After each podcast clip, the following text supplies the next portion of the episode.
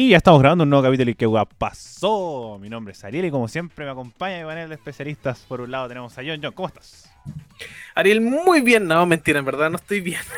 como que... Este, contextualizando las cosas que están pasando, como que nosotros teníamos que grabar una hora, yo llegué como 20 minutos más tarde, porque, pucha, donde estoy trabajando como profesor igual quedó la cagada con el curso.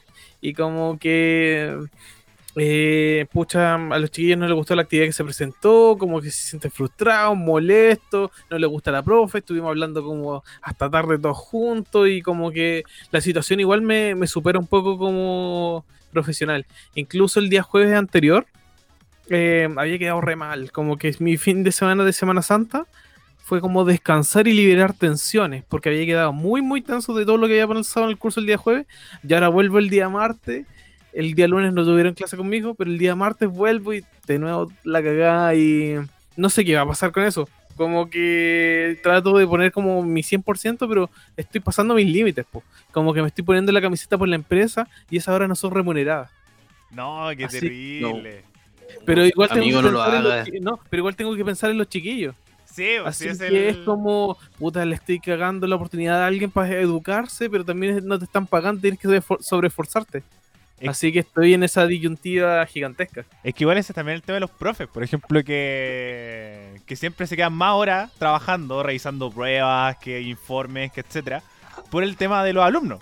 Como todos sus feriados y trabajan mucho más por eh, también en la pasión del alumno. Así que buena pasión por enseñar, pero a detallar más adelante porque hay que presentar. Pero eso, explotando básicamente. Eh, eh, Raimundo, ¿cómo lo trata la vida? Puta, a mí súper bien, weón, así comparado con lo que el John acaba de contar. mi día ha estado súper playa, la verdad, mi fondo me, me, apaña y me acompaña. Hoy día fue día de compras para la semana para evitar salir durante el resto de lo que, o sea, durante lo que resta de la misma. Eh, y el resto fue tareas de casa, ordenar cositas, recibirme ciertos eh, juguetitos y demás. Eh, y eso, yo súper bien. ¿Y tú, Ari? yo bien, esta, la semana pasada y esta tengo muchas cosas para la universidad, porque la próxima semana tengo mi semana de descanso. Eh, semana para no hacer nada. Eh, pero bien, bien esta semana, creo que, que funcionando. Hace rato no... El fin de semana como fue largo, igual tuve eh, ordenar estas cosas de la radio, así que estos días he estado muy en nada. Así que he estado bien relajado. Eh, Sí, como bien, bien piolita, así que bien contento. Eh, Raimundo, también te voy a dar el pase para que presentes, porque el día de hoy tenemos invitada, sorprendente. Uh, exactamente. El día de hoy, los planetas se alinearon, como hace mucho rato no se podía, y decidí traer a una gran persona, una gran amiga, Catalina, ¿cómo estás? Hola, Hola, ¿qué tal? Bueno, efectivamente, con Raimundo nos conocemos tiempo atrás ya, hay mucha historia ahí entre medio harta agua bajo el río, bajo el puente. y nada, yo en realidad he estado muy, muy tranquila, poco desorientada, eso sí, no sé si a ustedes les pasa con el cambio de hora o soy solamente yo la oh, cabeza sí. que, que le afecta. Eh, bueno, hablemos de la primera noticia del día de hoy, es que el día sábado se cambió la hora. Tenemos que eh, se cambió al horario de invierno, es decir, que se oscurece más temprano. Para, como en palabras simples, amanece más temprano. Se retrasó la hora una hora. Eh, se oscurece. Eh, se oscurece más temprano. Algo así de las 7 ya estamos, 7, 8, ya está más, oscuro. Y también se está hablando de un proyecto de ley que no se cambie más la hora. Que solamente nos quedemos con el horario de invierno. John. Igual sería excelente quedarnos con el horario de invierno. ¡Oh! Es el mejor horario, en verdad. No, no te gusta. Completamente con John. Acá van a empezar las, las, van a empezar las discusiones. Tiene invierno, por... verano. Es que el Ariel es team verano. Por eso le gusta el horario de verano. es que, pero acá hay que dejar, yo creo, de lado las diferencias inviernista y veranista y pensar en cuál es el aprovechamiento de la luz. Es que yo siento que más se aprovecha porque en la tarde como realmente, eh, como por ejemplo, cuando me acuerdo, cuando yo salía de la universidad a las 6, yo llegaba a las 7 oscuro. Oscuro, oscuro, oscuro, oscuro. Y yo encuentro que es un desaprovechamiento total. Mejor eh, tener más oscuro en la mañana que no es tan, tan, tan, tan productivo a diferencia de las 6 de la tarde, donde sí o sí mucha gente ya está funcionando, incluso hay gente que entra a trabajar esa hora y un montón de cosas. Entonces a mí me carga el horario de invierno. Encuentro que, que además te corta el día. Ahí realmente me corta el día. No, yo ahí en realidad al otro lado de la vereda prefiero mil veces salir de la casa y que al menos haya un poco de luz. Y no siento que estoy saliendo de la cama y, todavía no logro acostumbrarme a la idea. ¿John?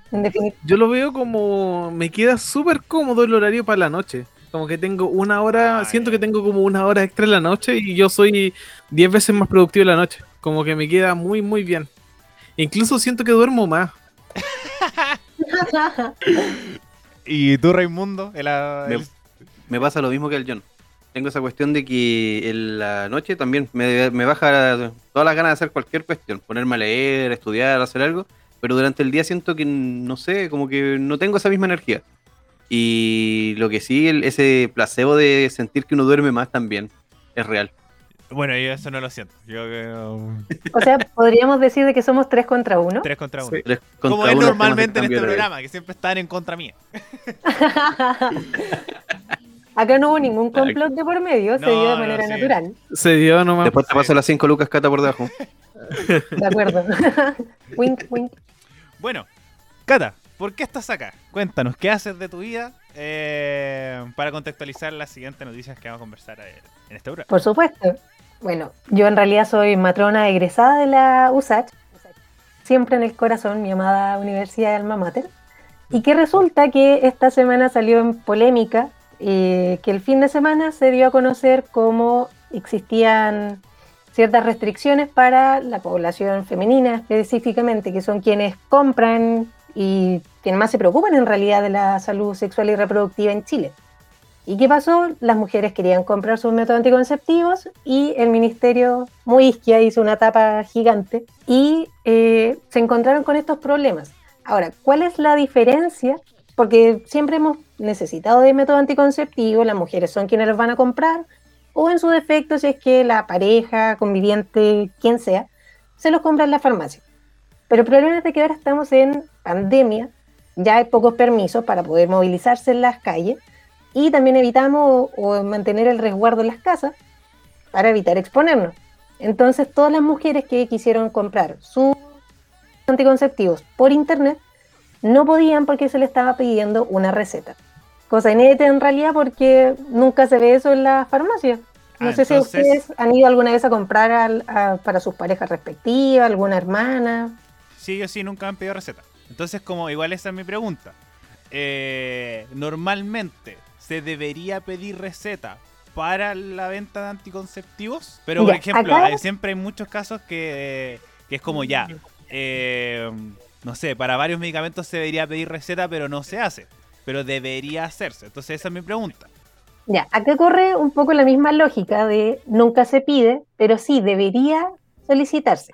Ahora todo esto pensando en, el mundo maravilloso en el que no hay pandemia, claro, en situaciones completamente habituales.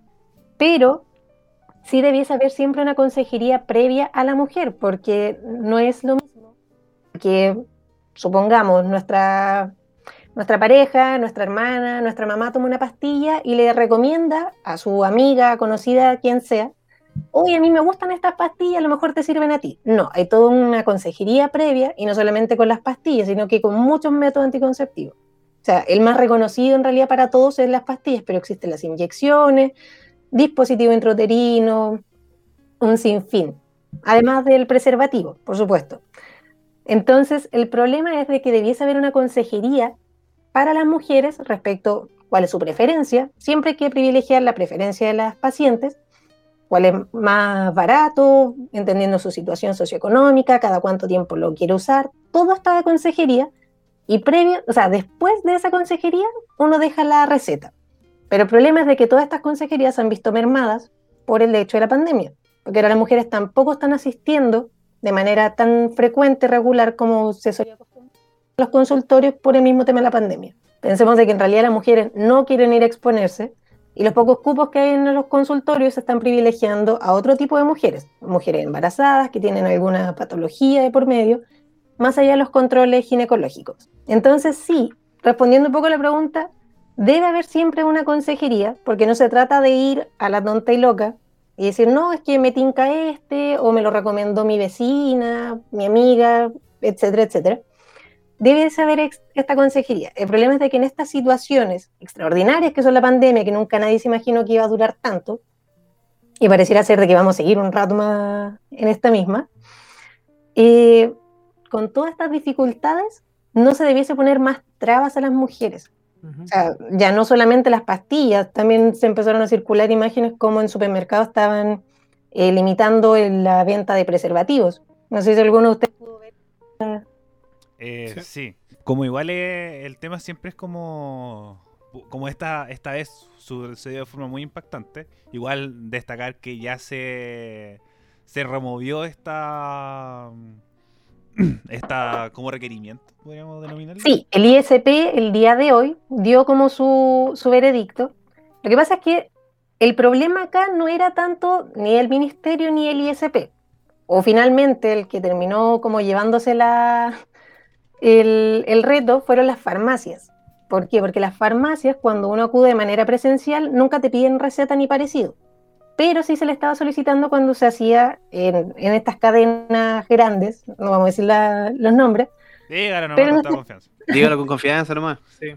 Ah, teníamos la farmacia Cruz Verde y farmacias Ahumada que estaban solicitando a las usuarias el que adjuntaran en esta plataforma online la receta correspondiente. No, podían llevarse el método anticonceptivo. Y ahí estaba el problema. Entonces, cuando comenzó toda esta funa, de alguna manera en redes sociales, las farmacias trataron de sacarse el pillo diciendo, oye, nosotros estamos siguiendo las indicaciones que nos entrega el ISP. Entonces ahí la pelota se movió de la farmacia al ISP. Y uno como público empieza a decir, ¿y qué es lo que dijo el otro? El ISP va y dice, ¿sabes qué? La normativa se mantiene igual. Entonces nosotros no le hemos exigido nada nuevo a las farmacias, no, entendemos por qué están, están colocando estas trabas en este momento y entendiendo el contexto nacional. Así que del ISP le mandaron de vuelta la pelota a las farmacias y ahí ya hoy se, se lleva a cabo en realidad la resolución que dice que se mantiene la normativa, pero se debiese privilegiar el, el que las pacientes puedan mantener sus mismos métodos anticonceptivos y que no se les coloquen más problemas en realidad. Si sabemos que en realidad son las mujeres quienes se preocupan de las condiciones eh, de natalidad, todo el tipo de protección que corresponde. Muchachos, pregunta respecto al tema para nuestra, ahora sí, realmente, panel de expertas, porque ah, ella sabe de lo que está hablando, no nosotros. Muchas gracias. Todos los programas. Sí, porque hasta antes de esto éramos comediantes. Seguimos haciéndolo. Sigue siendo un programa de humor, pero ahora un poco. ¿Ahora tenemos que ser serios, Ariel? ¿Ahora? No. no, pero a ver, básicamente eh, es lo que hemos hablado en muchos, muchos programas, que es un descriterio del gobierno de no darse cuenta y no, darse no poder ver las limitancias completas que tienen las medidas de la pandemia y de qué se, qué se categoriza como esencial e inesencial porque estas personas están también diciendo, oye, pero la ropa interior es esencial, los quieren a poto oh. pelado eh, y tomando, porque los alcoholes son esenciales ahora. Eh, pero es una, una, no prevención que se hizo directamente, porque también debería haberse contemplado los métodos anticonceptivos que son necesarios, a pesar de que muchas personas están sin ver a sus parejas, pero no quiere decir que no se deban cuidar conviviendo juntas. Justamente, y de hecho los métodos anticonceptivos no son solamente utilizados con el fin de evitar una concepción. Hay pacientes que lo utilizan ya por otro tipo de condiciones patológicas y deben mantener su, eh, de alguna manera, este tratamiento. Sí. Y, esto yo lo encontré súper ilógico, muy, muy ilógico, sobre todo el tema de los preservativos, porque estuvieron en la caja del gobierno. Los entregaron, los, los, regalaron en un momento que realmente incluso se dijo, se tenía... Dale. Entonces, ¿no? Que se tenían que entregar como junto con las toallas higiénicas, con eh, papel higiénico y preservativos que entregaron en las cajas de ayuda del gobierno. Y ahora salen con que se tienen que restringir. Entonces, como lo encontré súper ilógico, porque es perfectamente en seis meses cambiar un discurso. Bueno, del gobierno no me sorprende nada. Pero cambiar un discurso muy drásticamente por el hecho de que es lo esencial y lo que no. Y esto lo conversamos antes del programa. Nosotros siempre planteamos, decir, que se tiene que dejar establecido qué es lo esencial y qué no dentro de los contextos que se entregan. Porque, por ejemplo, salió mucho en redes sociales algo que decía como, no es esencial, pero eh, es esencial para la persona que lo vende como eh, el tema de la, por ejemplo, el tema de la ropa, que salía la ropa de guagua, eh, salía... Piensen en los niños. En la ropa interior, etcétera, etcétera. O un computador puede ser esencial si que los niños tienen clases o si tú tienes trabajo. ¿Qué es esencial y qué no es esencial? Entonces, no, y en definitiva salen también las comparaciones. No sé si ustedes vieron también estas imágenes de la ropa de niños. Estaba de alguna manera que no se puede adquirir, pero sí la ropa de perros. Entonces uno empieza así como, ya, de acuerdo, podemos entender de que, claro, un perrito es parte de tu familia, qué sé yo, pero el límite. Y lo mismo con los preservativos. Los preservativos no se están vendiendo en las góndolas de los supermercados, pero sí en el de la farmacia. Entonces, ahí empieza un poco, cuando uno empieza a hilar, de ya, ¿qué es lo que estamos definiendo esencial y quiénes pueden proveerlo? Entonces hay muchas cosas que están muy en el aire. Por ejemplo, ahora está leyendo la información, que no hay nada establecido como se está diciendo que es lo esencial y que no, a partir de lo que dice el Ministerio de Salud, que le van preguntando. Como dicen ya, ¿qué tiene que ver con la venta de alcoholes? Que, eh, que salía mucho que pasa que en muchos lugares, que era específicamente en lugares que venden 100% alcohol, no pueden atender. Pero sí en lugares donde se venden otras cosas como cosas esenciales. Por ejemplo, las botillerías que muchas veces venden otros tipos de abarrote o bebidas, etcétera, que sí son esenciales. Pero por ejemplo en las góndolas de, la, de los supermercados hay imágenes donde los alcoholes sí se pueden vender y la ropa de guagua no. Entonces como mucho debate, mucha duda de sobre qué es lo esencial y lo que no. Eh, Cata. No, y se imaginan cómo van a ser las siguientes ruedas de prensa, todos los periodistas preguntando qué, qué es esencial, qué no. Van Sí. Eh, Raimundo. Tal como lo señalamos antes, o sea, el, el eterno conflicto, o sea, la cuestión que siempre se va a saber es, por ejemplo, para mí en estos momentos puede ser altamente esencial vender café, porque es mi negocio. Y, muchas personas que me lo están pidiendo me lo dicen, que, es, ellos sin café no funcionan. O sea, para esas personas puede ser una necesidad. No así, el gobierno no lo, no lo considera de esa manera porque lo ve como que fuera un, lo trata, trata mi cafetería como un punto de encuentro, a pesar de que fuese solamente algo al paso. Y así te empiezan a excluir en ese sentido.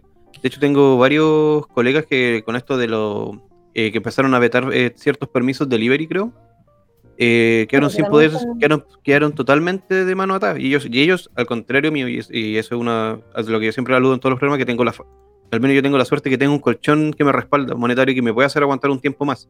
Pero hay gente que no, hay gente que realmente ellos sostienen su hogar, ellos son el, el, los ingresos de su casa. Por ejemplo, una amiga que es pastelera, y ahí quedó.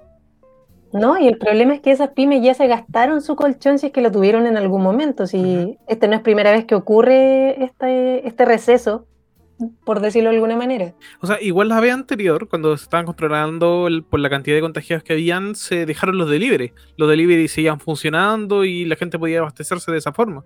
Pero ahora está todo cerrado y ahora no está prohibido lo que no sea esencial. Es que, o sea, se entiende que quieran tomar medidas más restrictivas, porque tienen la cagada, pero no se entiende que se restrinjan ese tipo de cosas, porque tal vez por ahí no iba el, método de contagio. Exacto. Es que también va con el con lo que sí es lo mismo, sigue siendo esencial lo que no, por ejemplo, si siguen habiendo traslados en metro. Como sigue habiendo ese tipo de traslado y poca fiscalización y mucha y como eh, siento que es más seguro un delivery que alguien yendo al metro. Muchas pymes, de hecho, han reclamado de que en su recinto, esto independiente de que se trate la pyme en particular, ya sea comida, ropa, etcétera, pero ellos sí cuentan con las medidas sanitarias de utilizar, hacer, medir temperatura, eh, tener dispensadores con alcohol gel. Sin embargo, el metro no cuenta con ninguna de estas, funciona todo el día con una circulación inmensa de gente. Entonces ahí, de nuevo, empiezan las comparativas y es lógico que la gente en algún punto va a empezar a cuestionarse todas estas medidas y si realmente es efectivo o no, nos sirve que, y sobre todo si es que no hay una ayuda de por medio para poder solventar esta, estos recesos, ¿Cómo lo van a hacer la, gente que tiene sus pymes, sus trabajos, delivery? Sí, es un, realmente un tema respecto a, lo mismo, sobre qué funciona, qué no, y se tiene que solucionar dentro del corto plazo. Porque obviamente vamos a tener las cuarentenas y obviamente esto está sucediendo en Santiago. Yo encuentro que esto se ha sucedido también en todas otras comunas fase 1 que han estado a lo largo del país. Por ejemplo, Concepción ha estado mucho tiempo en fase 1, la, región del Biobío, la región de Ñuble, muchas comunas con fase 1. Así que Punta Arenas. Punta Arenas. Entonces muchas cosas han sucedido respecto al tema de... De, las cuarentenas y ahora que sucedió en la región metropolitana, boom, eh, todos nos damos cuenta como el centralismo de nuestro país. Un hecho que todos sabíamos. Eh, lo mismo, reitero, es que es inaudito, porque la vez pasada los negocios se adaptaron a los delivery, continuaron teniendo su método de trabajo y todo con delivery, y ahora los cortaron todos, literalmente. Así que esa adaptación no, no, ocurrió nuevamente. no, sé si, no sé si han notado que en todas las entrevistas o programas donde se les pregunta a representantes gubernamentales cuáles son las medidas para, en este caso, como rein, eh, reactivar esta economía o cuáles van a ser los planes de ayuda que tienen pensado, nadie tiene una respuesta clara. Ninguno de los entrevistados que ha aparecido últimamente te ha podido dar una respuesta. nada. Exacto, es como, eh, dame un segundo. Y así como que ahí queda. Como que está esperando que alguien le sople algo por la muela, weón. Eh, esta pregunta la responde la subsecretaria Oh, por favor, el, video de París que vi esa subsecretaria de grasa. Eh, bueno, velemos a Chico Mari un rato. Ya que es típico de todas las semanas, que está estresado. Está estresado, compañero Pari. Se le cayeron los pelos del, Es que sí, ahora, ahora lo, vengo, lo vengo a velar un rato. Yo soy fiel defensor de, Chico Pari. Pero anda. Anda Mayra Sil. Anda Mayra Sil. Eh, sí, ya se nota la irritación. Como se le nota más estresado. Como ahora es un pitufo gruñón. Eh, un, eh, estos enanos del Señor de los Anillos que eran más irascibles. Realmente está como muy, muy molesto. Y eh, como muy, como siendo, volviendo a las malas críticas de Mañalich, que es muy poco autocrítico. Realmente no está aceptando la autocrítica y creo que ese puede ser uno de los grandes, grandes problemas de su gestión de ahora en adelante. Como esa era una de las grandes virtudes que nosotros le decíamos, o por lo menos yo en muchas conversaciones, que era más eh, como abierto al diálogo, que se sentaba a hablar con el colegio. Tenía una mejor llegada al público. era más empático. Entonces, como ahora que se está haciendo mucho maltanero, mucho enojado, se genera problemas. Cata, ¿qué opinas de, la gestión COVID, de todo? Uy, alto tema. Eh, a decir verdad, eh, coincido en cuanto a lo que decía Raimundo de que pareciera ser que nadie quiere mojarse el potito y decir qué, solución o qué planteamiento dar. Y lo que es peor aún, incluso teniendo las, los datos así en duro, ya ni siquiera desde el, de, ya de parte del gobierno y toda la, todos los ministerios, subsecretaría, todo el conglomerado, nadie quiere hacer vista gorda de lo que está sucediendo. Ya, ¿qué más esperan? ya no les bastó con el número de casos. Pensemos con cuántos casos nos fuimos en la primera ola, entre comillas, eh, nos fuimos en esta cuarentena y ahora los casos están al doble de aquella instancia. O sea, todos recuerdan cuando en junio del año pasado se hablaba de no, estamos, ya no damos más con las camas críticas, y sin embargo ahora estamos al doble, la gente sigue movilizándose por metro y no hay un gestionamiento. Entonces, ¿cuál es realmente la voluntad de hacer las cosas? ¿Cuál es el, pretexto? ¿Estamos esperando a que las camas ya se colapsen? ¿O estamos esperando que otros países, que es lo que está sucediendo actualmente, nos tengan como el ejemplo de qué es lo que usted no tiene que hacer? Qué vergüenza. Es una vergüenza. Sí. No sé si a ustedes les pasa, o sea, ya no se trata de que uno trate de, inflar el pecho de yo soy de chilito ni, ni parecido, más allá de cualquier cosa, pero, pero quedamos mal parados y yo creo que a nadie le gusta eso que quedamos como el pionero en vacunación, pero con más casos de COVID activos en un tiempo récord. O sea, como que es muy contradictorio eh, y es como un mal ejemplo de como, como lo está haciendo la comparación. Así como no se aflojaron las medidas. Se dijo que la, iba a llegar la vacuna y que todo se iba a solucionar con eso. Y nunca fue así. Bueno, John, que es profesor, yo creo que vamos a, a quedar como la reseña. Somos la manzana podría quizás del grupo. Sí. Es que igual, como por lo menos eh, siempre para generar el debate y poner el punto también en contra. Eh, claro. Es el tema también de decir que tampoco se sabía mucho con el hecho de decir qué hacemos con las vacunas. Igual ahora se el Reino Unido a decir como esto no es lo que hay que hacer realmente. y como a pesar de que eh, suene súper mal, siempre tiene que haber un mal ejemplo. Pero Ariel, Igual el colegio de, medicina dijo que cómo se tenían que hacer las cosas, dijo que no tenía que haber permiso para vacaciones, como que igual dio hasta indicación, después, después, hoy día están revisando también la declaración del colegio médico y el colegio médico está de acuerdo con el retorno a clase. Sí, pero porque eso también tenía toda una, intención política por detrás, o sea, cuál era el apoyo que se estaba dando a la medida que se está sugiriendo.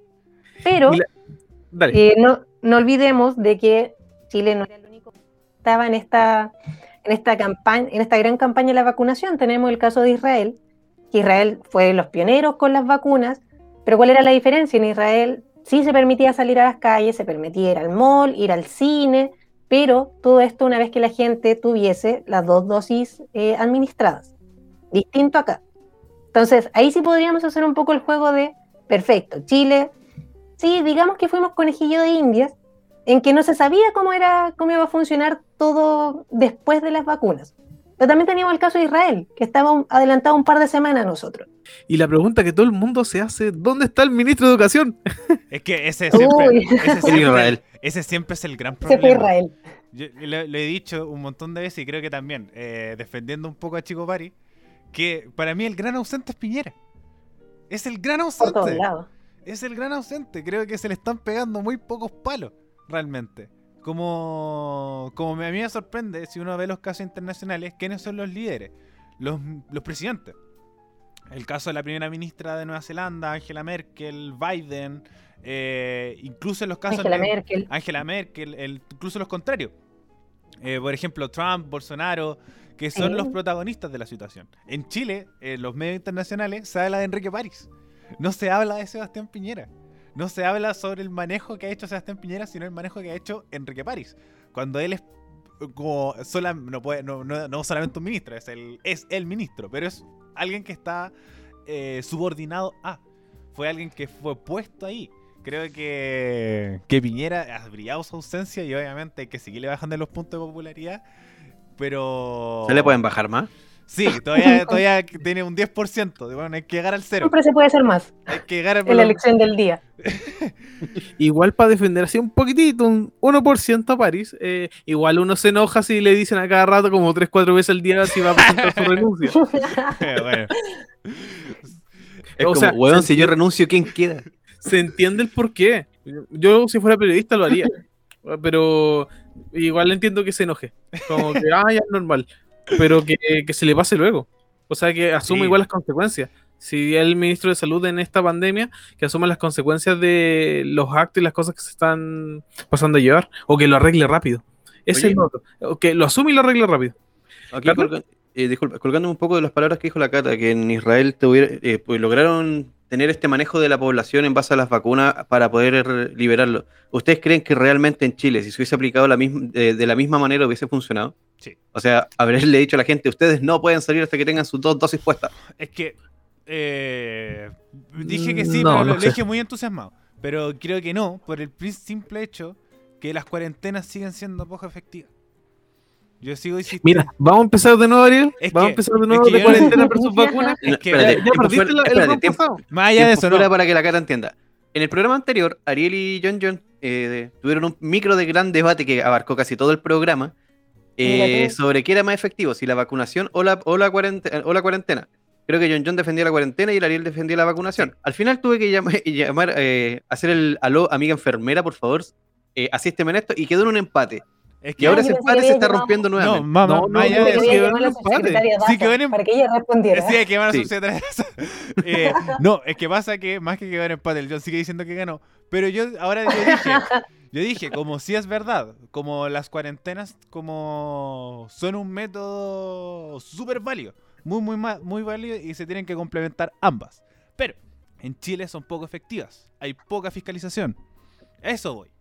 Más que mm. decir como las cuarentenas no sirven, no, son poco efectivas por el hecho que puede seguir siendo con gran circulación porque no nadie te va a pedir permiso, como el, gran uso del permiso es cuando entra al supermercado, cuando entra a la farmacia, cuando entra a esos lugares. Pero en tema de traslado de lugares a otros, no hay tanta fiscalización, no hay tanto permiso, entonces eso podría llegar a fallar. Entonces, más, más que decir como no, las cuarentenas no sirven, no. Yo encuentro que no hubiera funcionado por las cuarentenas poco efectivas. Ahora sí. Lo, lo habías postulado así. Sí, en, un en, un momento dije como si la vacuna solo era, pero después de la opinión amiga experta enfermera, dije sí. Eh, tiene que ser complementaria y ahora con el caso de Israel lo mismo. Entonces sigo manteniendo ahora la postura un poco más flexible de decir sí, ambas son complementarias y que empezar foto. Un poquito más flexible. Yo no presiones. ya ganaste. es que yo sigo diciendo que no, yo sigo diciendo que es un empate. Ahora, imaginemos también cómo era la situación en Israel, porque sucedió en algún momento los grupos antivacunas que existen no solamente en Israel, no solamente en Chile, sino que en todo el mundo. Todos cuestionándose si realmente valía la pena el riesgo, si es que íbamos a hacer chivo expiatorio, y es que iban a probar con nosotros, y todos estos cuestionamientos. Israel hizo algo, no sé si, no sé si decir que fue, fue bueno como tal, pero fue efectivo en donde estaban estos grupos que no querían colocarse la, vacuna, le dijeron, perfecto, ustedes están en su libre derecho de no administrársela, pero si no se colocan la vacuna, no pueden ir a ningún lugar que sea eh, de uso público, como los, son los malls, como son los hoteles. Entonces, si lo extrapolamos, ¿a, qué sucedería en Chile? ¿Ustedes creen de que la gente no se hubiese puesto vacunas, por ejemplo, para poder ir al mall? Eh, yo complemento un poco lo que estabas diciendo, lo hablamos hace unos programas también, sobre los errores de la campaña de vacunación, las personas que también recibieron dosis de Sinovac en vez de Pfizer, y también la vacuna que recibió una guagua.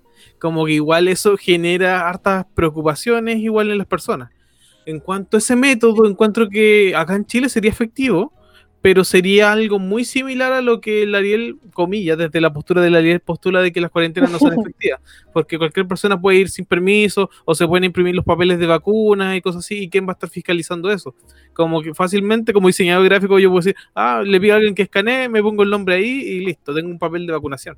Pero bajo esa lógica, en realidad sería como pensando siempre en la idiosincrasia chilena de yo puedo hacer la pillería, puedo hacer trampa, o, ahora mismo que las cuarentenas no sean por completo efectivas, porque también hay gente que se fía de alguna, de alguna manera de este mal sistema, que dice, bueno, voy a salir sin permiso porque en realidad no he visto a nadie fiscalizando. Entonces, ¿cuál es el problema? Y ahí es como se empieza a romper esta, esta cadena y termina sin ser efectiva por ningún lado. ¿Viste, en, la pillería, en la pillería del chileno. Por, tu culpa, Ariel, se rompen estas cadenas. Ah.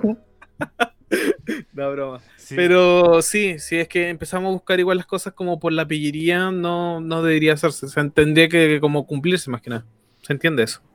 Es que ese es también el tema, como el plan de vacunación igual de Chile va bien dentro en comparación al resto del mundo y ha sido mucho más rápido. Por ejemplo, la Unión Europea, que la que se aprobó así de forma masiva era AstraZeneca y no era tan buena la, la vacuna. No, se generaron hartos problemas, entonces la aprobación era muy lenta, a diferencia de Chile, que era como, sí, venga, aprobemos, aprobemos, porque aquí conectamos con otra noticia que tenemos que eh, eh, eh, ISP analizará este miércoles la autorización de Cancino para aplicar su vacuna en Chile. El Ministerio de Ciencia, el ministro de Ciencias Andrés QV, nombres raros que tienen los ministros informó, que informó que este miércoles 7 de abril el Instituto de Salud Pública analizará la petición de la empresa CanSino Biologics para aplicar su vacuna contra el coronavirus en Chile. Es decir, que vamos a tener, eh, y además esta es de una, una sola dosis, a diferencia de las otras que tenemos aquí en Chile, que son dos.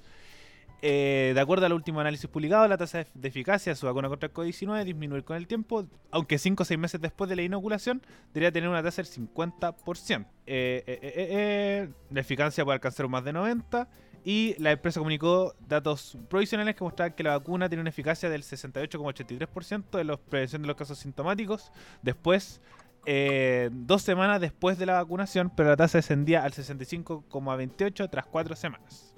Entonces tenemos que esta, esta vacuna ya va a ser negociada y se agregaría a Pfizer, Sinovac, eh, AstraZeneca también se aprobó en Chile. Eh, ahora sería esta Cancino. teníamos cuatro. Y, hay otra más que, no recuerdo bien el nombre, que también estuvo aprobada en su momento. Y entonces serían casi cinco o seis vacunas las que estarían La de Johnson Johnson también se sí, también. Así que hay harto proceso de, vacunación para poder realizar, pero aún queda mucho todavía. Eh, porque no me acuerdo en qué año van, creo que van 50-51 con la... Eh, junto con los rezagados, con eh, y un montón Ah, en cuanto al rango etario para la vacuna. Sí. Sí, en realidad va como por la población de los 50 años, aprox, junto con aquellos que tienen comorbilidades asociadas. Además. Como que igual me estoy haciendo la idea de que esto va a continuar mucho tiempo más, eh, como tal vez ya finales de año, y vamos a terminar desarrollando inmunidad porque nos contagiamos tantas veces de COVID más que por la vacuna. Es que se hablaba mucho de esta inmunidad de rebaño, que era la estrategia número uno de, de Mañalich, que le duró dos semanas, porque creo que descubrió que no funcionaba mucho así. Y, o sea, lo que pasa es que, que el virus hiciera buena persona. claro. No, pero la inmunidad rebaño eh, existe como tal, o sea, no es una, no es una invención de, de dicho París, sino que sí necesitamos, para que sea realmente efectiva esta, esta inoculación, que el 80% de la población esté vacunada contra tal. Pero claro, no podemos esperar de que esta, a ver, ¿cómo decirlo? Que el 80% de la población que necesita la vacuna estamos en estas dos semanas y listo, podemos salir y rehacer todo en la calle como estábamos acostumbrados a hacerlo antes de la pandemia.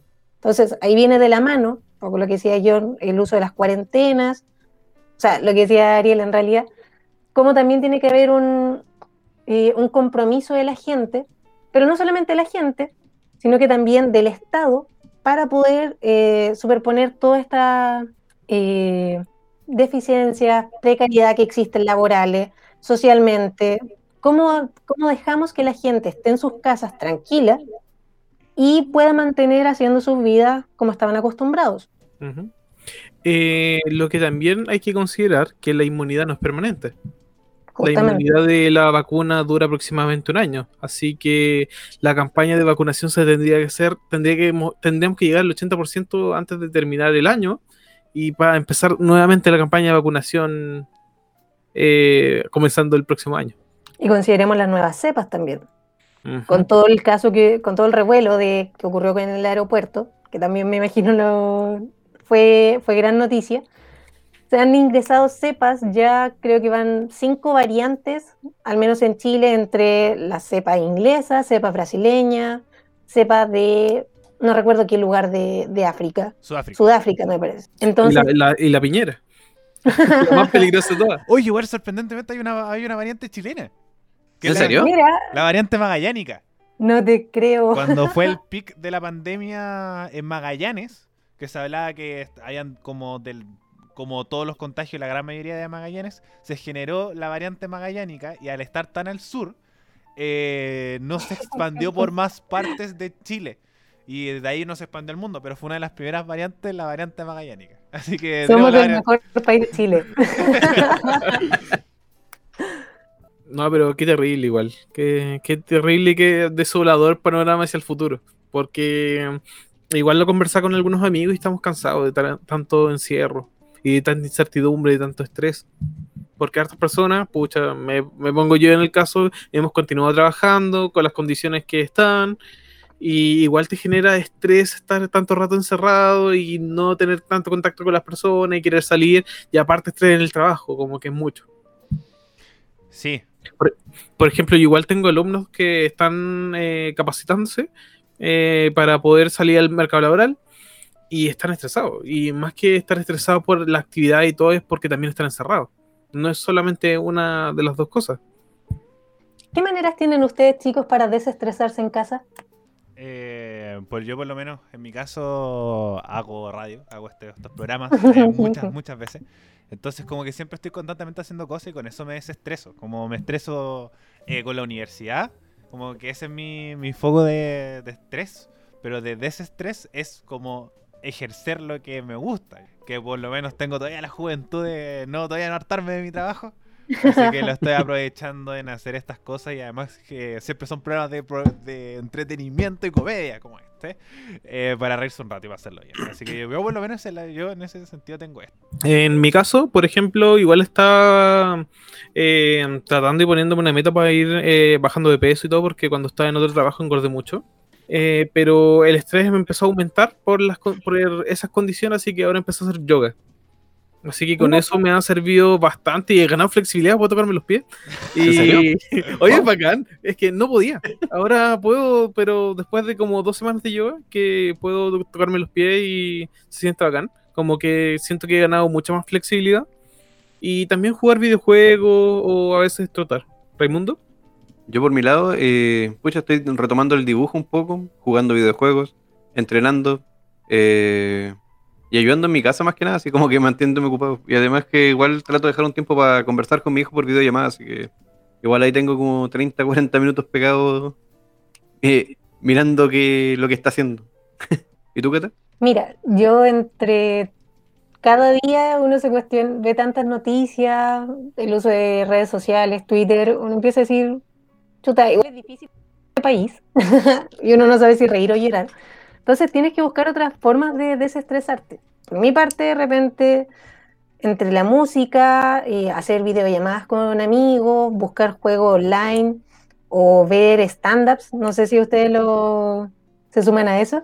Sí, y bueno, vamos a interrumpir porque también tenemos noticias respecto a eso, porque Violento Barra tenemos que causó polémica el día de hoy, eh, bueno, durante esta semana, producto que el comediante Mauricio Palma hizo una rutina en Mentiras Verdaderas, eh, contando el siguiente chiste que eh, tenía en relación como a... A ver, mientras lo busco, me sorprendió la cata con esto. Ariel, por mientras que tú estás haciendo eso, ¿tienes el extracto del audio más o menos de la, de la parte que hizo más polémica? Sí, lo tengo. Aquí dice, pero, eso, eh, pero eres un pervertido. Ya no sé en verdad qué eres, si un hombre, una mujer o alguna otra cosa, qué sé yo. Rodrigo, sácate esa falda que tu mamá te va a pillar.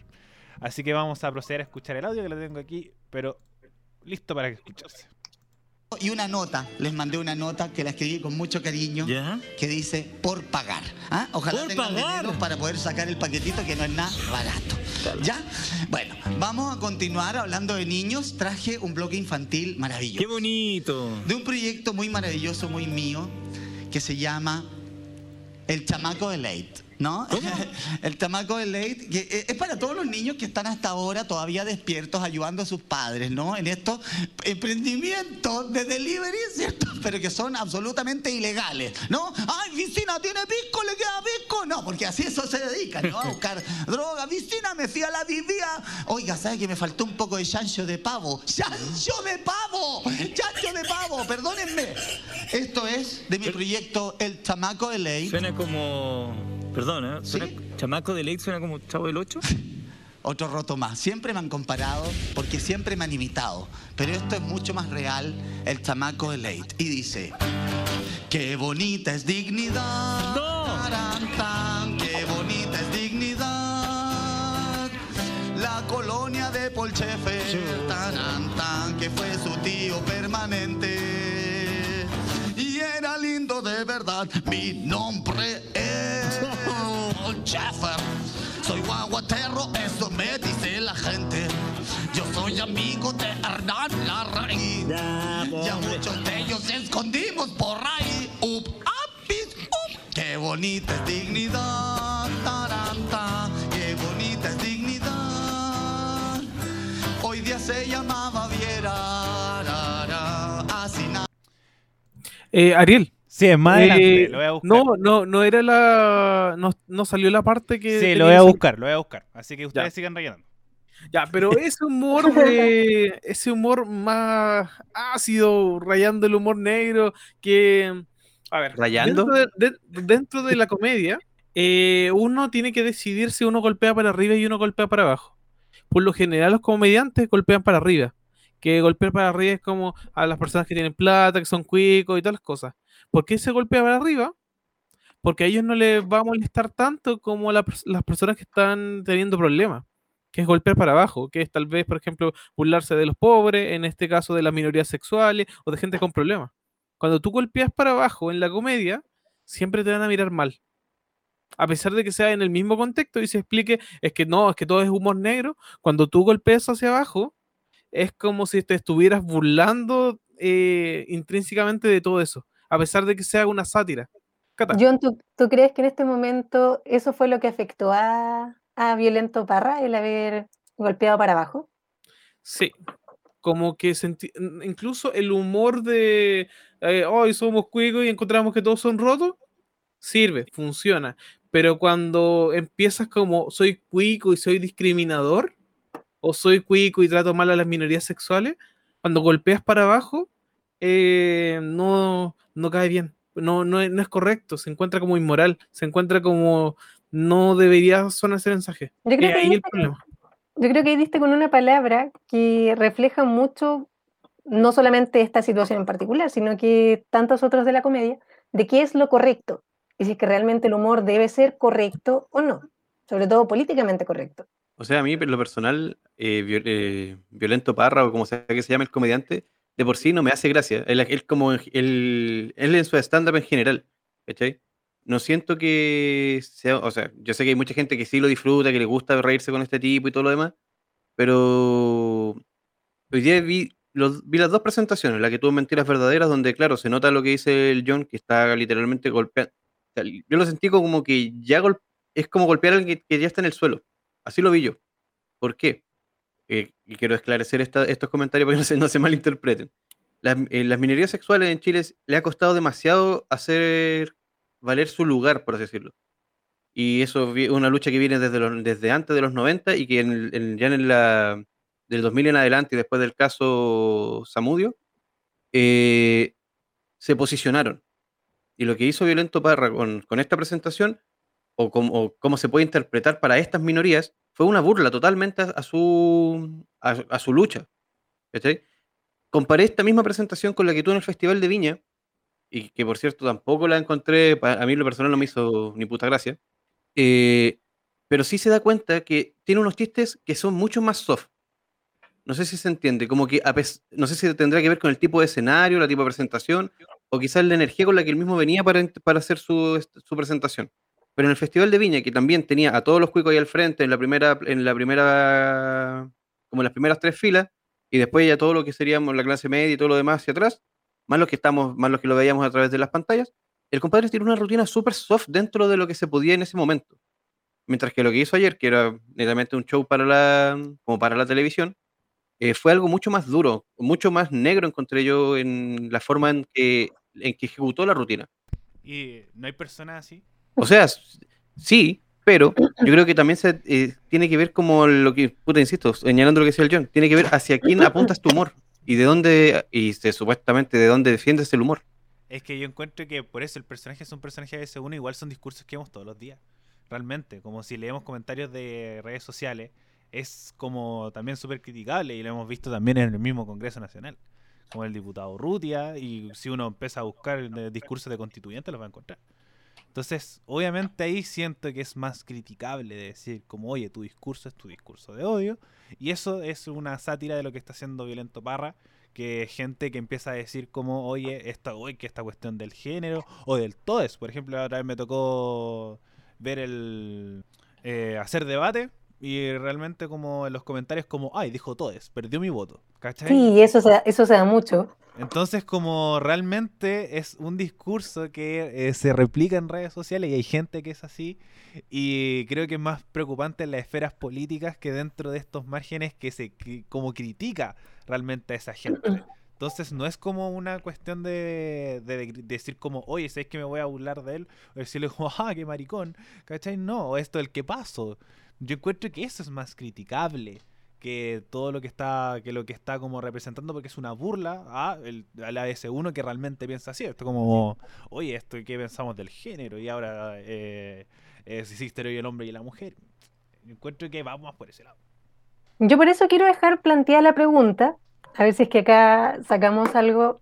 El humor debiese ser correcto o políticamente correcto cuando es televisado, si es que es para alguna masa. Raimundo lo mencionaba antes, quizás la rutina anterior que había tenido este personaje en el Festival de Viña había sido un poco más soft. ¿Qué entendemos por soft? O sea, como que era menos violento o con menos humor negro. Entonces, realmente, el cuestionamiento cuál es? Si es que realmente eh, fue tan polémico por haber golpeado hacia abajo o si es que la sociedad hoy en día ya no está aceptando este tipo de humor en donde no se, no se, eh, no se es políticamente correcto. ¿Quién parte? Eh, bueno, si quieren mostrar el extracto que ahora lo encontré. Ya, por favor. Perfecto. Tiene, que es ser mamá. El doctorado de ser mujer es ser madre. El primer trabajo y el más importante, sin remuneración. Bueno, eso es lo importante, ¿no? Que desde esa perspectiva no podemos caer ahora sí en todo esto de que andamos eligiendo el género. Perdón, en independencia usted elige el género. Pero esta cosa de que no, yo soy ahora, yo, yo soy mujer, yo soy hombre, no, yo soy no sé qué cosa. Perdónenme. ¿Hasta cuándo? Todas esas cosas enfermas las trato en un proyecto mío, muy mío, llamado Alejandro Trans. Ya, Alejandro Trans, hombre. Y esta canción va para todos ustedes. Yo, si yo creo que la homosexualidad debería estar en el auge hace mucho tiempo. No, da igual que los otros señores que llegaron antes. Dios hizo hombres y mujeres. Fin. Lo siento, pero eres un pervertido.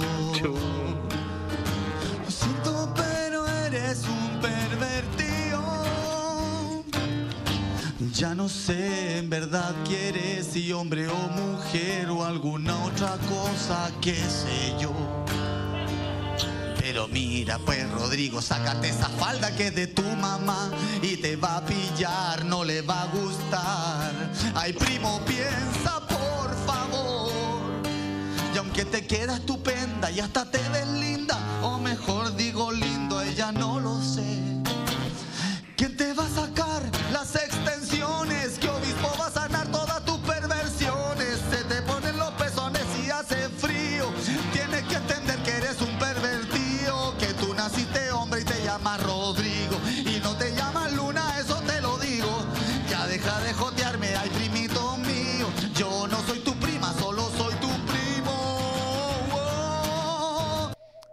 Así que ese es el extracto de la polémica, donde eh, ha- habla esto de las disidencias sexuales, que es un discurso, por ejemplo, que vimos hace, que lo conversé en un programa anterior, de Arenito, que él decía que era una enfermedad. Entonces, Y ahora se redactó Ahora Arenito, se igual, lo- redactó- igual lo comentamos. se redactó. Entonces, ¿Verdad? entonces, como. Pero bueno, ahora eh, replantear la pregunta que dijo Catalina, que es eh, si es que el humor tiene que ser políticamente, Políticamente correcto, correcto. correcto, y esto, esto de los soft que decía Raimundo. Así que Raimundo, ya que tiraste la pelota, creo que deberías comenzar. Eh, un- eh, bueno, este tema, tal como lo habían dicho, no es la primera vez que lo tocamos.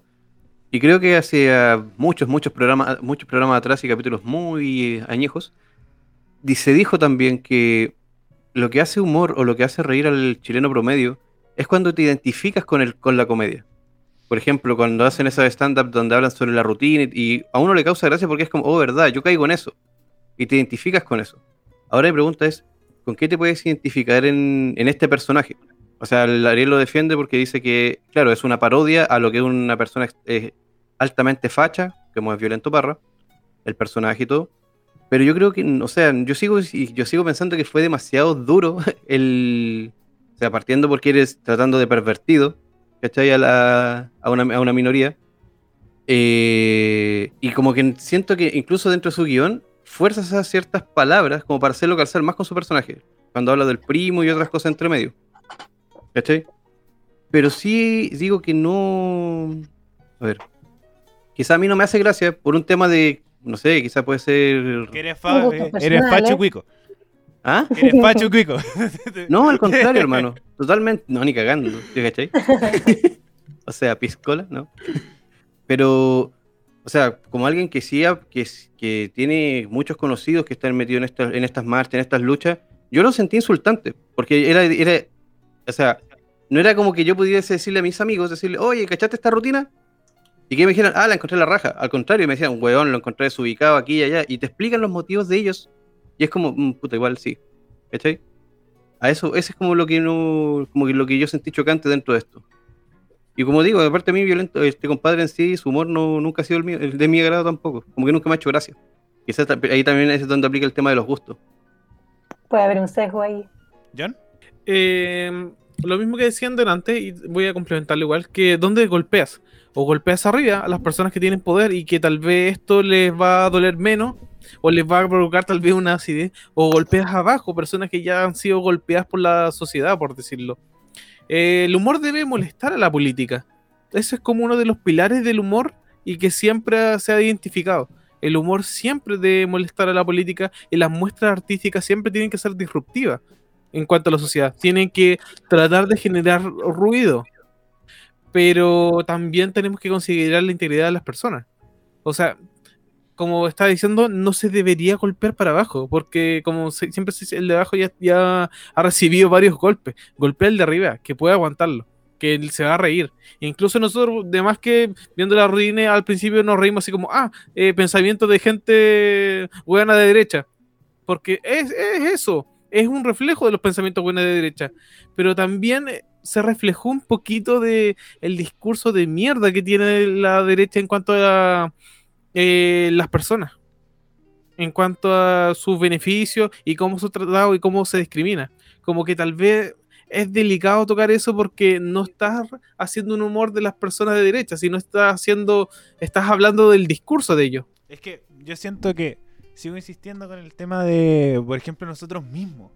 Cuando el mismo Arenito, o por ejemplo los evangélicos, que estos los que hicieron el culto la, semana pasada y que nos reíamos que el weón, que la señora que decía Cristo y en tu madre, ¿cachai? Y eso no está mal. Que es realmente como decir, oye, si es que nos estamos riendo de una, de una creencia y realmente funcionar ese sistema. No, porque estamos como igual viendo la perspectiva que ellos son un grupo que también ha hablado de estas cosas, que, ha, roto la norma sanitaria y eh, hizo todo este espectáculo. Pero al mismo tiempo, lo mismo con Violento Parra. Él está mostrando un discurso de decir como, oye, ¿sabes que eh, los cuicos se están riendo de ti así? Así te dicen. A ti te están tratando de pervertido y están como viviendo en nuestro país, están conviviendo con nosotros y realmente siguen funcionando así en su burbuja. Y lo vemos en discursos políticos, lo vemos en el Congreso, lo vemos en un montón de en redes sociales y como siguen mostrándose de esta parte. Sí es verdad, quizás como igual el John tiene un poco de razón de decir, como...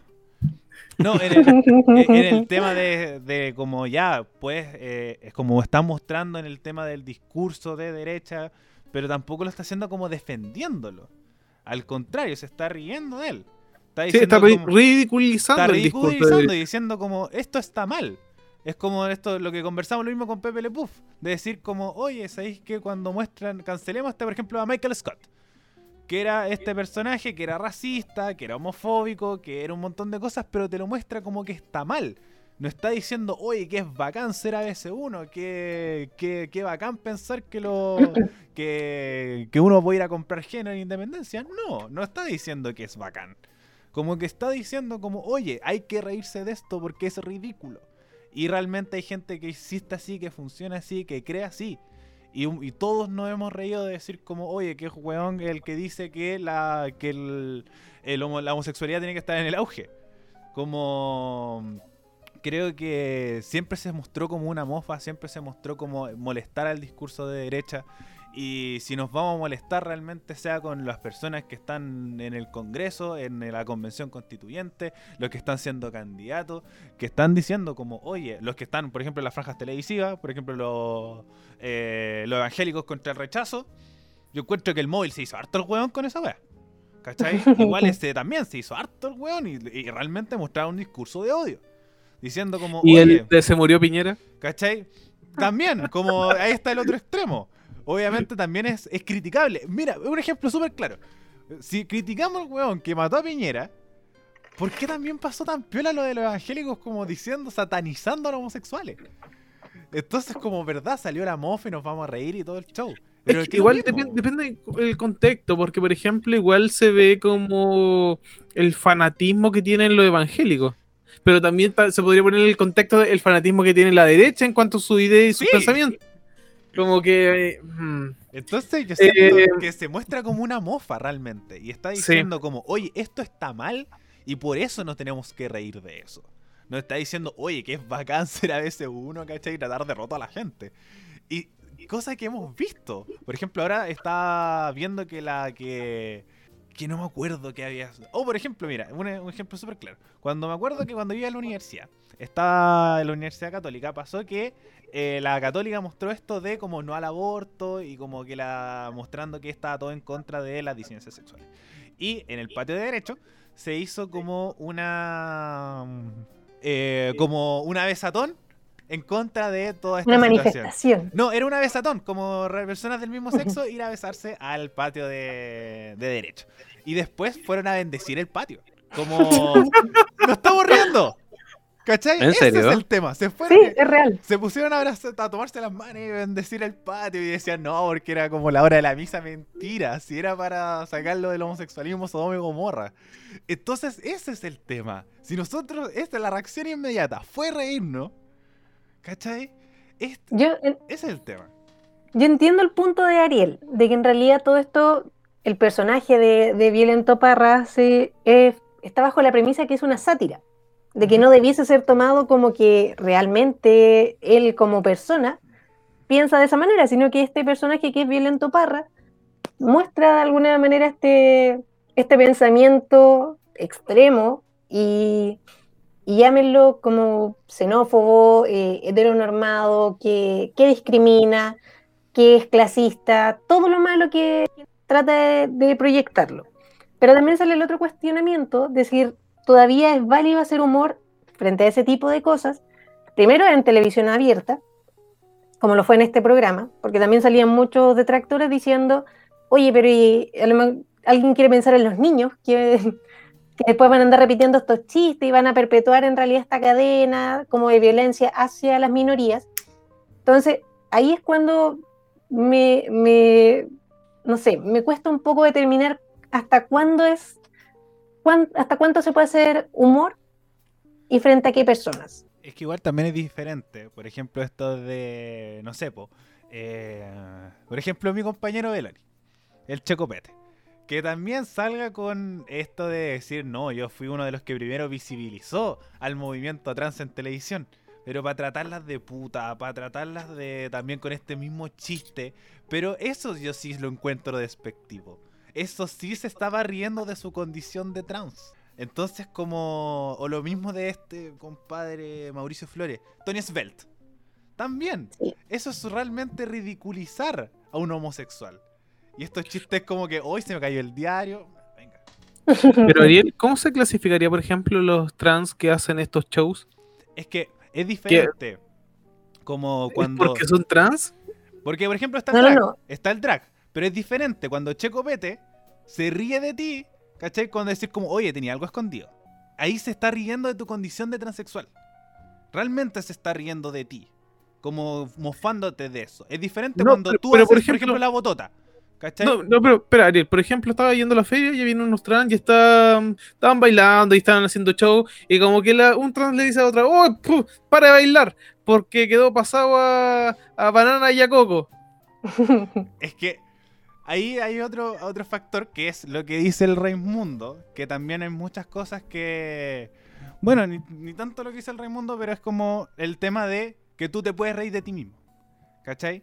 Es, por ejemplo, que Jorge Ali se ríe de él que porque es argentino, que el, Rodrigo Villegas se ríe porque es guatón, eh, Natela Benito porque es mujer, eh, o su condición de mujer y como su estatus de mujer, eh, etcétera, etcétera. Quizás ahí un poco violento Parra cae un poco dentro de decir cómo te estás riendo de alguien más sin ser algo así que es mucho lo que se dice uno. Por ejemplo, Herman Heim, que es un homosexual y hace chistes de homosexuales.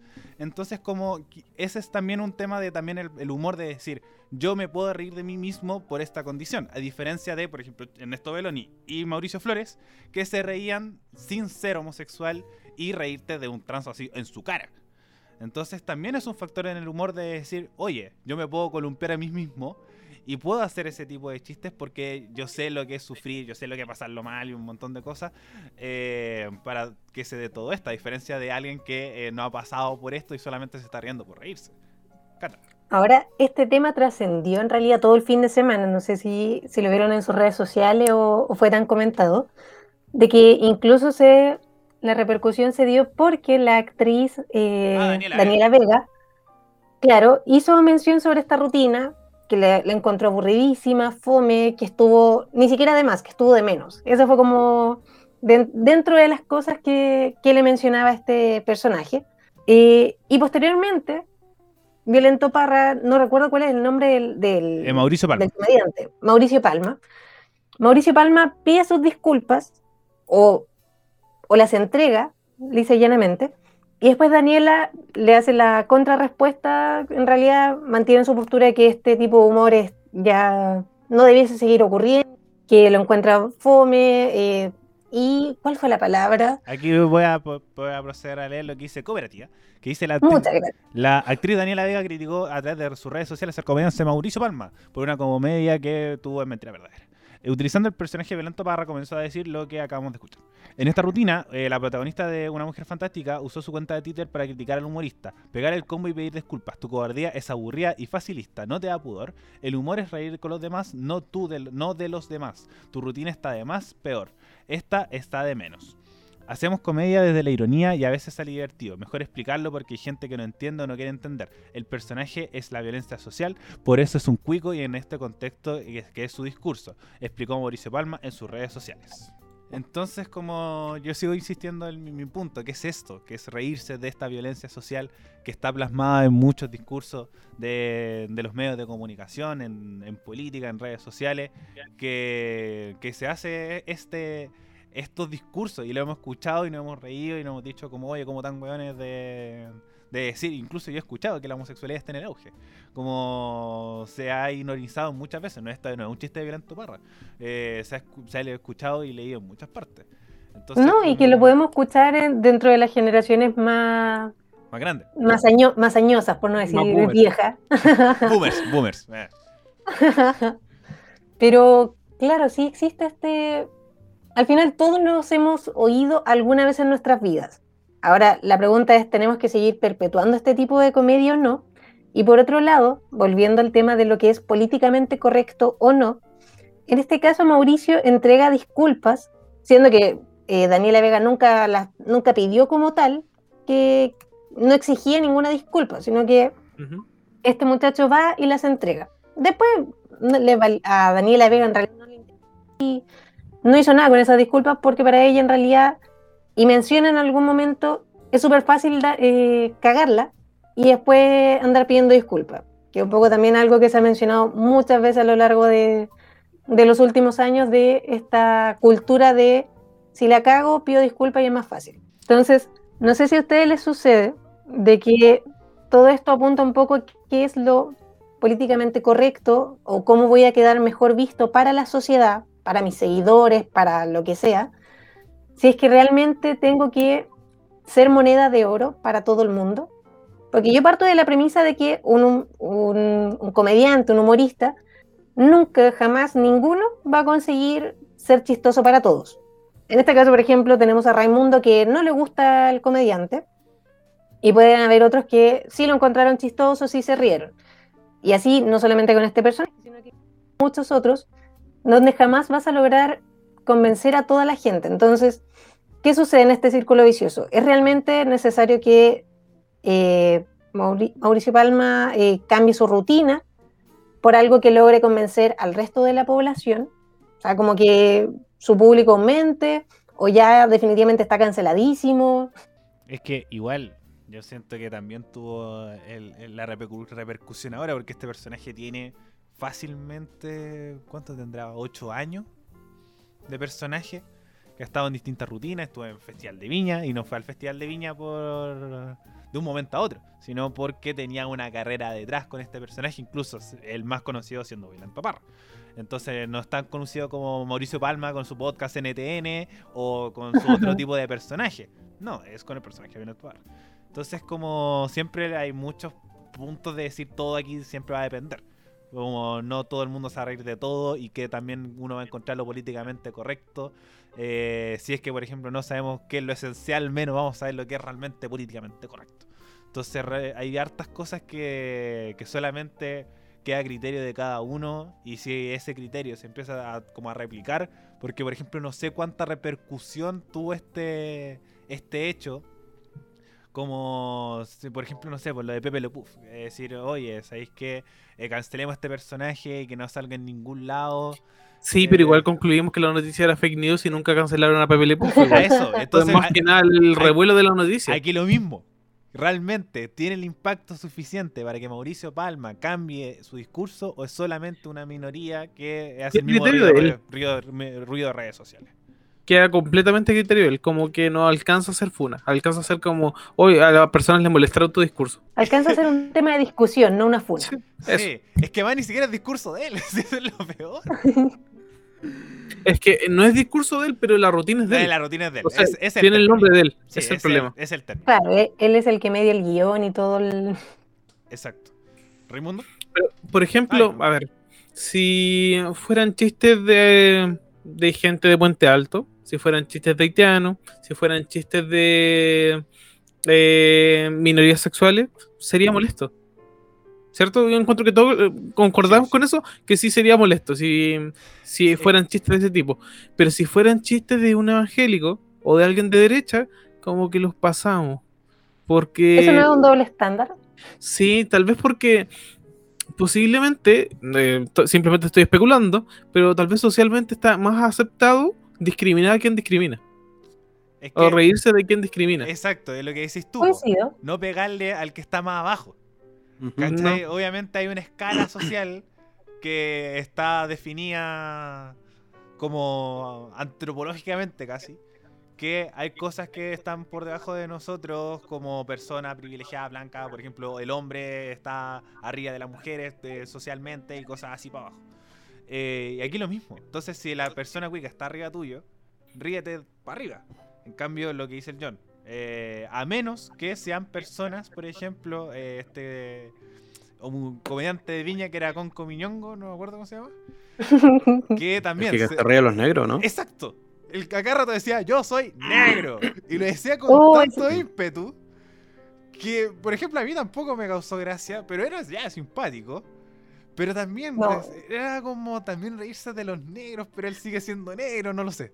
E-, era raro, fue un ambiente muy ambiguo. muy raro, fue muy como extraño. que terminó así como. Y ustedes saben qué pasa cuando eh, se apaga la luz, los negros como que solamente se nos ven los ojos y la sonrisa y se rió. Y ahí es como se cerró la rutina. Fue, fue un cringe esa rutina, sí, fue muy raro. Entonces, como que ahí está también las otras cosas, que es caer como realmente en un autorracismo o algo así, no sé es como raro. Como siempre el humor va a ser tema de discusión. Siempre, eh, Es que tal vez igual depende de no autorracismo, pero sino como, por ejemplo, el rol que tienes con la otra persona y cómo termina siendo ese rol. Porque, por ejemplo, si vemos el rol del Checopete con todas las personas que él circulaba, era como humillar a Miguelito, po. Sí.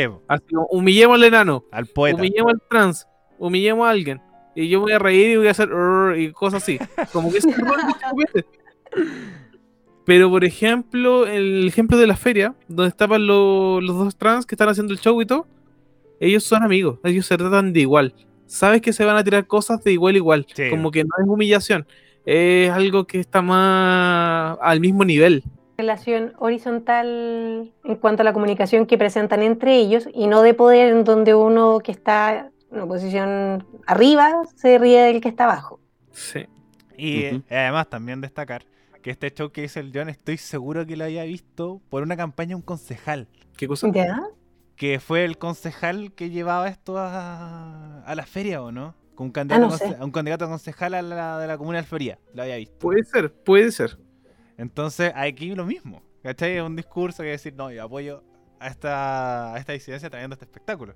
Entonces, como, como también usar este, este como show con fines políticos, ahí ver también el, uso que se da. Es un punto destacable. Eh, Raimundo ha estado súper callado en este rato. Eh, sí, estaba escuchando todo lo que han dicho todo el rato. Eh, yo creo que lo que se le viene al personaje de Violento Parra para el futuro es, o sea, si quiere volver a plantear este tipo de, como este discurso para con las minorías, va a tener que buscar quizá otra, otra forma en la que ejecutarlo, si es que lo llegas a usar de nuevo, que no lo creo, o al menos no, no en lo pronto. Eh, como dije antes, los, personajes de este sujeto en general nunca me... Hay uno nomás que me da, que me da risa, que es como... que trabajar, bueno, de los personajes antiguos, que sale con la gafa oscura, imitando como a Pinocho. No sé si lo ya, es como lo único que es como lo único que me da risa, que lo tenía antes en sus primeros videos de YouTube. Pucha, ¿de, qué año eso, Raimundo? Del Yo recordar parábolas para todos. Ustedes, estaban recién aprendiendo a caminar. Eh, y puta eso. Y con respecto al humor en general, yo creo que yo al menos pertenezco a ese grupo de personas que se ríen de las cosas que como que igual lo representan a uno. Y también obviamente me río de los que están por encima de, de mí, como dice el John. Pero trato de no reírme de los buenos que están por debajo porque es como pegarle a alguien en el suelo. O así lo veo yo.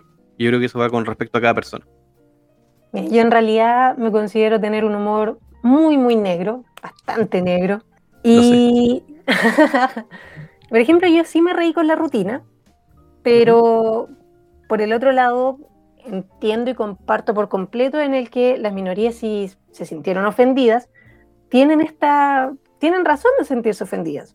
Y, y nadie debiese cuestionar o hacer la, la pregunta de, no sé, leí en redes sociales algunos, oye, le ponís color, si, si era una broma, siempre está esta, esta figura, así como no sé, coloriento, era una talla nomás y no, no, no nos pongamos graves ni serios. Y ya después salían incluso los más boomers a la generación de cristal que no se les puede decir nada o, o hay que vetar ciertos, ciertos temas. Entonces, yo dentro de todo mi humor negro, sí, coincido en que fue quizás muy negro y se pasó a llevar este, este grupo que, como mencionaba, ya está abajo, le ha costado le ha costado en realidad poder sacarse este estigma y quizás no era el, el, mejor para hacer comedia. Pero, eh, no sé, considero que el humor nunca va a ser para todos igual de, de chistoso. No todo les va a caer en gracia. Y no sé si es que se deben hacer estas campañas como de, funa, cancelación. Ni siquiera sé si es que esto alcanzó como para una funa. Pero en realidad si es que pensamos de que no solamente es violento Parra, todo el humor hoy en día, más de algún personaje sale. O sea, no sé, Felipe Abello, por poner un caso, o Pedro Ruminó, cualquiera, alguna vez en su vida ha tenido algún tipo de comentario o talla y que se pudiese considerar humor negro o que afecta a minorías, ya sea a minorías sexuales o a grupos feministas, a los pobres, a los feos, índole. Entonces, realmente vamos a estar haciendo este tipo de campañas posterior a, las rutinas de cada comediante, porque si así tenemos comediantes para tirar la chuña para poder funar. Es que van otro con los contextos. Pero igual, eh, Ariel, déjame complementar algo que es como igual súper importante. Por ejemplo, igual depende de la intensidad de la comedia, que ese es otro tema. Por ejemplo, Felipe Bello, como el ¿qué pasó? Y todas las rutinas que hacía Felipe Bello que eran una rutina, digamos, de intensidad 10. Pero, por ejemplo, eh, Palma hace rutinas de intensidad como 5 o 4. Como que tú, como que entre que es personaje y no es personaje. En cambio, Felipe Bello es, lo hace tan exagerado al límite de que eh, es personaje. Es como, ah, está rompiendo el mismo estereotipo en sí mismo para llegar al extremo. es que yo encuentro que, primero, el violento Parra, yo siento que sigue siendo... Es que Pasa que los cuicos siempre tienen que cagar todo. Porque, porque weón, obviamente, uno, yo, yo no diría que es una caricaturización, pero pasa que ellos son una caricatura de por sí. Ya son el estereotipo demasiado marcado y demasiado como establecido y un montón de cosas. Entonces, como, obviamente, puede ser una caracterización y una... Eh, Pasaron pero, más allá, pero. no, pero imagínate que Violento Parra hubiera llevado al extremo más su rutina. Hubiera dicho las mismas cosas, pero saca un rosario y se pone a rezar el Ave María y empieza a gritar Ave María. Ahí tal vez sería más caricaturizado. Puede llegar así, sí, tiene razón. Es la intensidad como él lo normalizó mucho más, parecía que no fuera el personaje. Como un pequeño margen de entre, rompís tu propio esquema para demostrar que es humor o no, o lo conserváis. Entonces sí, yo encuentro que también como... Es que por lo mismo, siento que el personaje está ya tan estereotipado, pero pasa que ellos realmente hablan así. Entonces también como le juega en contra y como que dice el John C. puede hay una más exageración, pero siendo ya el producto más exagerado. Entonces, pero sí, bueno, muchachos, después de esta ardua discusión, eh, palabras finales de conclusión de este tema, eh, para después pasar a un último tema para no terminar tan, tan, tan densos. Eh, respecto a este tema de respecto al humor, ¿algo más que agregar? ¿No? Pasamos al, De mi lado nada. a la noticia. Vivimos en una comedia. Vivimos en una comedia. Eh, este es el programa de comedia, recordad. Eh, um, bueno, noticia final. En Rusia se votó que eh, Vladimir Putin es el hombre más sexy de Rusia. ¿Qué opinamos de Pero, esto? ¿Estamos de ¿Eso es real o es ¿Eso es, fake? re- es verdad? Es real. Totalmente. Completamente real. Y que fue noticia entre 13. Sí. Yo, yo lo vi aquí en 24 horas, lo voy a proceder a leer. ¿Qué te parece? El presidente Vladimir Putin fue elegido el hombre más sexy de Rusia en una encuesta en la que participaron más de 2.000 personas. El mandatario de 68 años fue el único en alcanzar la cifra de dos dígitos en la encuesta realizada por la bolsa de trabajo Superjob, que para muchos parece más un acto de campaña de propaganda política que un estudio con base científica. Ante la pregunta por el hombre más atractivo del país, el 18% de los hombres y el 17% de las mujeres votaron por Vladimir Putin, aunque las cifras de ambos, grupos, eh, ambos grupos se redujeron 1% en, re- en relación al año anterior. Ah, o sea, esto se hace ni siquiera este año, sino que habitualmente hay una, Una elección. una encuesta. Es que pasa que primero el la propaganda política de Putin siempre sale arriba de oso, ahí con sus eh, calugas marcadas.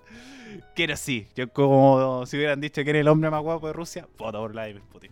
No, guapo. Es que igual, a ver, pongamos las cosas en contexto. Vladimir Putin tiene 68. 68 años. Se- espera, 68. 6-8. Ya. Bueno, se mantiene súper bien. Sí, está Como, como quiere. como que no se le nota la edad, parece como de 40, indiscutible. 45. Sí, Vladimir Putin la salió. Igual como dato freak, eh, Vladimir Putin es octavo dan en karate. Así que se ha mantenido haciendo eh, actividad física. Y el octavo dan en karate es terrible difícil de conseguir. Y son años y años y años y no te lo regalan. Es como, puta, tienes que sacar la chucha para conseguir un que sea un dan. Y sacarle Yo la chucha al otro. Yo ni siquiera pude llegar a conseguir algún Dan, como que eran como siete años más para mí para conseguir recién el primero. Y para llegar al octavo, que el máximo, es caleta de esfuerzo. Así que le apasiona mucho eso. Y Mira, si le decís como algo a Putin, te voy a sacar, pero la concha de tu madre.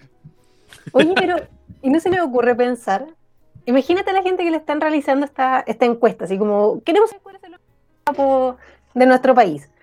Y resulta ser que el hombre más guapo tiene 68 años. ¿Qué, qué pasa con esa, con esa población que piensa que el hombre más guapo tiene con esta edad? A ver, Que- ¿cuánto viste de Piñera? No, Piñera está hecho mierda.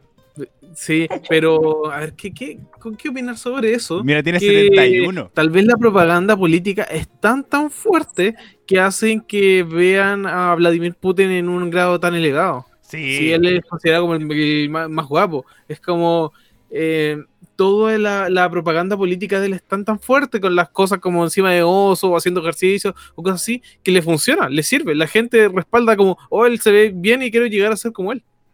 Me coincido. Creo que murió el, micrófono de Raimundo. ¿Pero cómo murió? Bueno, Pucha, pero Me murió encanta, no se Raimundo. escucha.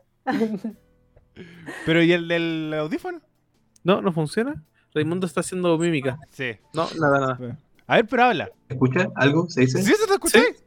¿Te escuchamos? Estás con el audio del computador. Te escuché Sí, dentro. pero no me marca el. que no me marca este. Te A ver, escuché ¿qué dentro, te escuché dentro de un tarro, pero te escuché. Además, nos queda, poco, nos queda poco programa. Y por ejemplo, si nosotros nos dijeran así como el hombre más guapo de, de, de Chile, ¿votaríamos por eh, Sebastián Piñera? No, sería No, el chico. Hay que votar por el ¿Cuántos chico Pari. tiene Piñera? ¿Cuántos años tiene? No sé 70 cuáles son. es, tiene 71 años. Dos más que Putin y está hecho mierda. Está cagadísimo. Está lleno de tic, weón. Es un tic humano. Eh, yo encuentro que tendría más punto de popularidad que de belleza. Yo creo que si esa encuesta se llegase a realizar acá en Chile, de partida cuestionaríamos qué, qué empresa fue la que la realizó. sí. Que tampoco tenemos muy buena, Muy buena popularidad entre las empresas encuestadoras.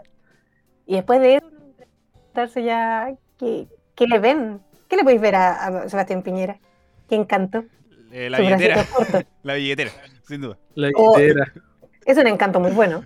Sí, como... Si Cecilia lo pudo hacer, todos podemos. Sí, así que no, vale. el gran encanto de Piñera es la billetera, porque el brazo es pequeño, tiene tic, eh, es detestable.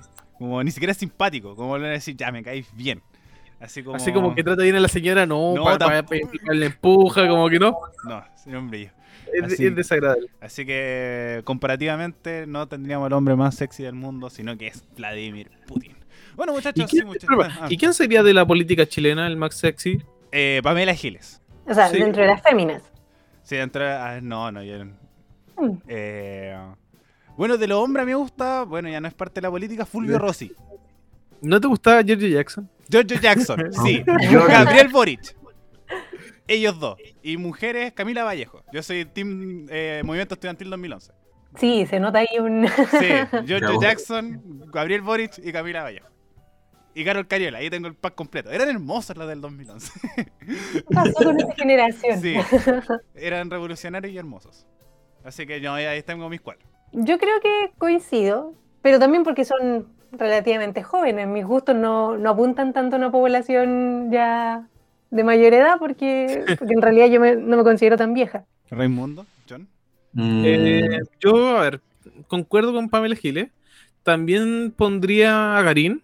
Ah, Garín no está hecho mierda. Garín sí. como que se salva, se mantiene. Sí, Y. Tal y Blumen vez de Gonzalo, recibirse. Gonzalo Winter, tal vez. Winter Gonzalo también, Winter, sí. sí. Doy mi punto Pero ahí. todos los demás están como con 20 años más en- y 20 kilos más también de panza, así que no, como que no.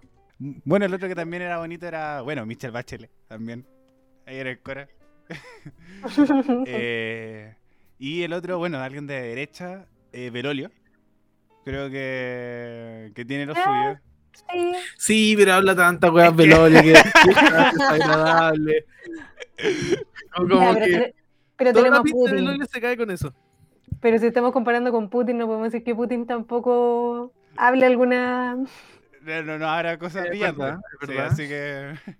Por eso, consideramos solamente el físico. Sí, Velorio tal vez, sí. Es que es tan desagradable, no puedo, no puedo separarlo. No se puede el discurso de la belleza. Pero sí. ¿Y tú, Raimundo? Eh, puta, así como hombres que sean, que, que sean como guapos. ambos, ambos. Yo creo que. Hombre, ¿Ah? hombre y mujer. Como... Ah, ya. Hombres guapos, eh, Blumen, pero antes de recibirse del cargo, no como salió. ¿Verdad, Blumel? Eh, ese el, Antes de la vejez prematura de Antes de, que, antes de que le explotara una pandemia un- y Chile encima, ya. En las acusaciones. Y las acusaciones, ahí. Y mujer, mm, puta, solamente por una weá de que me da risa cómo, cómo maneja sus redes sociales sería la Pamela Giles, nada más que por eso. Porque no, no. Solamente como por simpatía, weón. Sí, pero bueno, ahora sí, después de descubrir los más sexy de la política chilena y política mundial con Vladimir Putin, eh, vamos a cerrar el capítulo del día de hoy. Eh, un capítulo también de larga duración, que, que valió ¿En la pena. Sí, duró. ¿Cuánto llevamos? Casi una hora y media. Así que Buena. estuvo bien, bien, bien conversado. Eh, primero, ahora pasamos a la sección final del autobombo, donde mandamos saludos y cosas por el estilo. Vamos a partir primero con la invitada. Eh, Cata, primero, gracias por aceptar la invitación. Así que es su momento de espía, se mande saludos, eh, sus redes sociales, cosas por el estilo. No, nada, solamente agradecer a ustedes por el espacio. Primera vez que, que me toca estar en este tipo de situación y lo pasé muy bien. En realidad me reí muchísimo, así que un agrado solamente. Muchas gracias a ti por entregar la información al principio del programa acerca, del- de las pastillas anticonceptivas y la solicitud de receta y después toda la conversación eh, a lo largo del programa. Raimundo, despídase. Muchas gracias a todos por llegar hasta este punto. Se agradece como siempre. Recuerda que compartir es agradecer y también con eso nos ayuda. Síganos en, nuestra, en mis redes sociales como, Ra- como turco-maestro y en las redes sociales del programa como y qué pasó en Instagram. Con eso doy paso a Johncito. Un saludo a todos mis amigos, alumnos y estudiantes y toda la gente que está escuchando el programa de Ike Wea Pasó. Nos pueden seguir en Facebook, en nuestras redes sociales Ike Wea Pasó, para tener los mejores memes de la política y estén actualizados con nuestro programa. Y pueden seguirnos también en Spotify, porque es muy importante saber cuándo subimos programa. Para estar al tanto de la política, reírse un rato y eh, desestresarse con nuestro programa. Y nunca olvidemos que nunca es, eh, la noche está más oscura justo antes de. Era, era algo así. a ver, buena frase, vamos a cerrar. Se llama La noche no oscura, no sé cuánto. eh... No, qué cagazo. No, era cagazo. Sé que no lo comentamos, pero tenía que cerrar con esa frase. La frase del bronce. Eh, bueno, también, como dice el John, es muy importante que nos sigan Spotify, iVoox y Apple Music, y también las redes sociales de la radio que nos produce y auspicia, que es eh, Radio F5, Radio.f5 en Instagram y Radio F5 en Facebook, y también en www.radiofc5.cl para que ustedes puedan ahí ver todas las entrevistas y cosas que hemos hecho para informarnos respecto, por ejemplo, de la elección de gobernadores, donde entrevistamos a la candidata por el Partido Ecologista Verde, Natalie Young y estamos ya en contacto con los otros candidatos para que ustedes se puedan informar respecto a esta elección que se corrió, y no es posible que la próxima semana discutamos todo lo que pasó con esta, con que se movieron la elección y todo el show. Y nos, eh, bueno, nuevamente muchas gracias Cata por aceptar la invitación, ustedes muchachos por acompañarme en el capítulo y ustedes por audiencia por haber llegado hasta este punto y nos escuchamos la próxima semana en un nuevo capítulo de qué weá pasó. Adiós. Hasta luego, chicos. Chau.